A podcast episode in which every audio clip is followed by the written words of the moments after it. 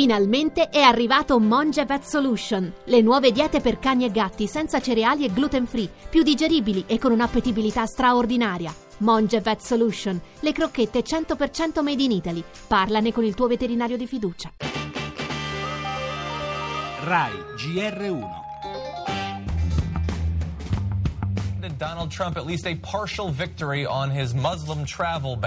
Il presidente Trump festeggia soddisfatto la prima vittoria del suo discusso bando sull'immigrazione.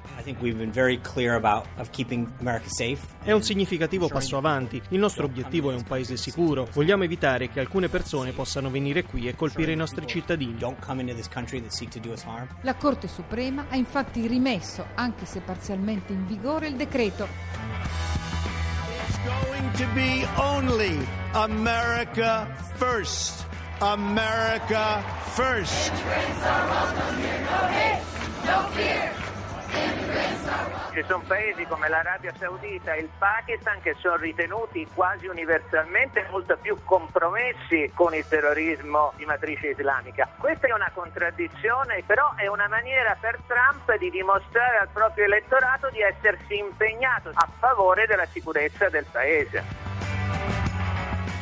Accerchiato da una parte della influente stampa americana nelle ultime settimane, sembrava quasi sul punto di vacillare il presidente Trump, chiuso a tenaglia tra la valanga Russiagate e l'incredibile spettro dell'impeachment. E così, per il leader della Casa Bianca, è più di una boccata d'ossigeno il via libera, parziale e a tempo determinato, del pur contestatissimo divieto d'ingresso nel paese per alcuni musulmani in nome della sicurezza nazionale, come ha ricordato il portavoce Sean Spicer. Bocciato, sospeso, affossato affossato dai tribunali di numerosi stati, ora il cosiddetto Muslim ban torna in versione ridotta. Lo stop riguarda infatti solo chi non ha legami con persone o enti americani e arriva da sei paesi, Iran, Libia, Somalia, Sudan, Siria e Yemen, che come spiegava l'americanista Stefano Luconi, docente a Padova, non sono neanche necessariamente in cima alla lista nera del terrorismo internazionale.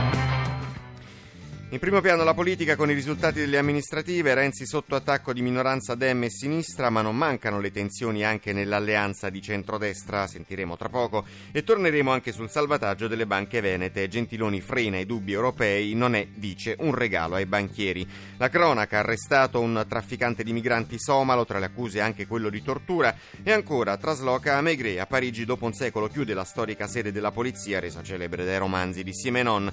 La musica ha presentato il programma programma del Teatro dell'Opera di Roma dal prossimo anno. Infine lo sport europeo under 21. Questa sera l'attesissima partita tra l'Italia e la fortissima Spagna.